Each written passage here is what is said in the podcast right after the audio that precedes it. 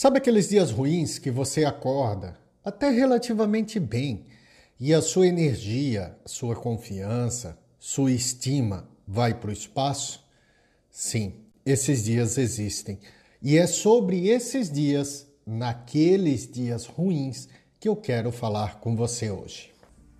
São quatro elementos que fazem a sua recuperação pós-término ser mais rápida ou não corpo espiritual, corpo mental, corpo energético e corpo material.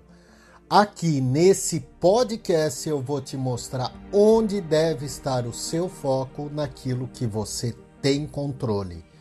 Porque o relacionamento até pode ter acabado. Você até pode querer voltar com o ex ou não. Mas o fato é o seguinte: tudo que você quer é ficar bem. Afinal, aqui não é o fim, é apenas o começo. Olá, seja bem-vindo, seja bem-vinda à série Conteúdo, um material mais aprofundado sobre relacionamentos. Eu sou Cliff Oliva, terapeuta, e hoje eu quero bater um papo com você sobre quando você está naqueles dias ruins. Enquanto eu estava pensando qual conteúdo poderia trazer aqui para o podcast, me veio várias ideias. Porém, há uns dois dias atrás eu acordei até relativamente bem. Entretanto, durante o dia, com minha total inabilidade de fazer diversas coisas, fui deixando-me levar pelas emoções. Sim, eu posso imaginar você que já acompanha os meus conteúdos se perguntando: Ué, não é esse o cara que fala de acolher os sentimentos e as emoções? Sim, meu caro amigo, minha querida amiga, sou eu mesmo, sou esse cara. Entretanto, esse cara também está em evolução. Não é um ser provido de todo entendimento até porque o ego e a nossa parte energética sempre encontram uma maneira de nos afetar. Mas, voltando à minha história para exemplificar onde preciso chegar, nesse dia eu estava editando o vídeo que vai para o YouTube. Confesso que não sou nenhum expert em edição e, para ajudar, tenho um notebook que me testa a paciência. Apesar de inapto em várias ferramentas, procuro sempre fazer o meu melhor com aquilo que tenho.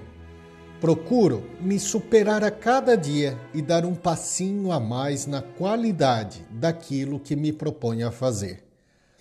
Como me propus a trazer conteúdos exclusivos para diversas plataformas, aqui no podcast, sextas-feiras no YouTube, nas quartas no Instagram, pretendo fazer isso com a melhor qualidade que consigo.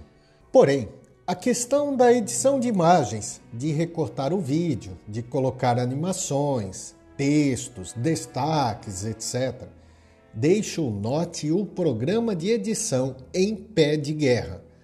Trava, fica lento, só pode abrir uma coisa de cada vez, porque, além de tudo, o programa de edição e o navegador de internet eles também não se dão bem disputando o mesmo espaço. Enfim, levo praticamente um dia inteiro para editar um vídeo. Somado a isso, os projetos futuros, como agora a recém-lançada Semana Cura do Ser, que confesso que nem iniciei a preparar ainda, e os atendimentos individuais que eu já costumava fazer, tudo vai afetando. E nisso, vêm os sentimentos de autossabotagem. Incompetente, não vai dar conta, não está ficando bom, o pessoal não vai gostar, você não está fazendo a diferença e por aí vai. Fato é que sim, deixei-me levar por esses sentimentos por algumas horas. E isso me trouxe uma confirmação muito interessante. Naqueles dias que você não está bem, principalmente quando estamos nos recuperando de um pós-término, que os altos e baixos, aliás, mais baixos que altos, são extremamente comuns, temos duas opções. A primeira é nos deixar levar por todos esses sentimentos e emoções, esperando que uma hora passe. Essa atitude, como é muito comum, eu a chamo de tempo da esperança. Sabe? Você fica naquela esperança que algo mágico, incrível, transcendental aconteça e leve todos esses desconfortos embora. O perigo de viver no tempo da esperança é que todos os dias podem ser dias de tempo de esperança. Você sempre fica na espera e a espera nunca acaba. Já a segunda opção, que é o de acolher os sentimentos, é uma opção que até pode parecer mais trabalhosa para alguns, pode parecer mais difícil para outros ou até mais desconfortável. Entretanto, garanto a você que ela é muito mais fácil consoladora e menos trabalhosa que a primeira. Ao imaginar esse episódio, imaginei também a música que viria de fundo. E me veio uma composição de Rossini, chamada Abertura de William Tell. Essa composição, de 1839, retrata bem esses altos, baixos, momentos de calmaria, momentos de euforia. Inclusive, ela é muito usada para retratar disputas, corridas de cavalo, justamente pelo seu final ser eufórico. Inclusive, se você conhece essa música, deve ter notado que é ela que está tocando ao fundo desse episódio. Eu estou te contando isso porque essa é uma das formas de voltar ao estado de normalidade. Primeira coisa que eu precisei fazer é me dar conta do que estava acontecendo. Isso quer dizer que precisei parar por alguns instantes de me deixar levar pelos sentimentos. Eu poderia dizer para mim mesmo que é só um dia ruim, deixa para lá, ou acolher esse momento e utilizar ele como um trampolim para minha evolução. E como faz isso? perguntando a si mesmo o que está acontecendo. Porque eu estou sentindo isso? De onde vêm esses sentimentos? Logicamente, a mente sorrateira não vai entregar as respostas de primeira. Afinal, para ela, para o ego, é um dos alimentos deles a baixa energia, a inércia, a paralisia. E aqui entra o segundo passo nutrir-se de coisas que te dão prazer e que, preferencialmente, elevem a sua vibração, seu campo energético. Nesse sentido, eu parei tudo o que estava fazendo. O tempo era apertado, sim, mas fazer as coisas com peso, com nervosismo, com desânimo, também não funciona. Fui então dar uma caminhada, praticar o tempo presente porque obviamente estava muito ligado ao tempo de amanhã, à projeção de futuro. Nessa caminhada, aproveitei e senti o calor do sol. Fechei os olhos e somente senti, concentrando minha atenção nessa sensação. Logo após, me aproximei de uma planta e comecei a observar toda a sua beleza.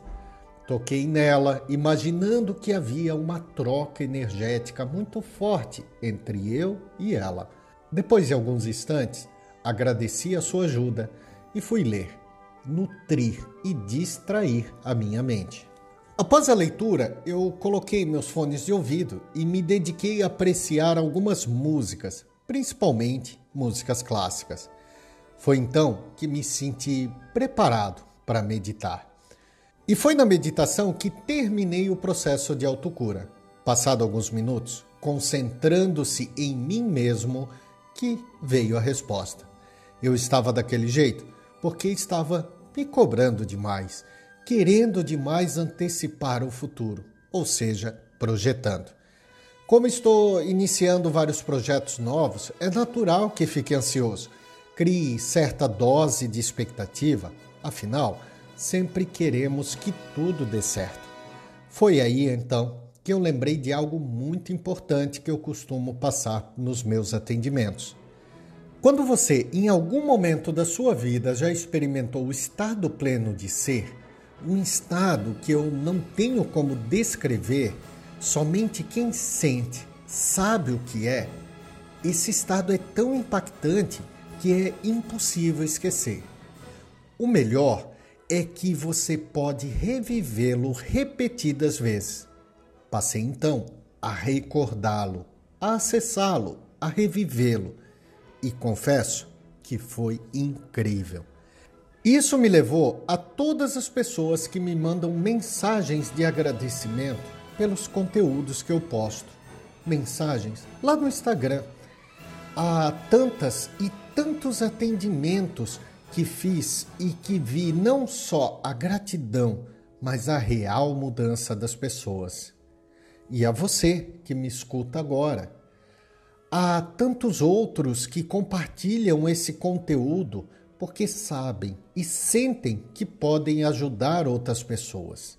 Você poderia estar em tantos outros conteúdos, mas decidiu estar aqui. E isso é um motivo de gratidão. E foi então que, após sentir tudo isso, fui dormir.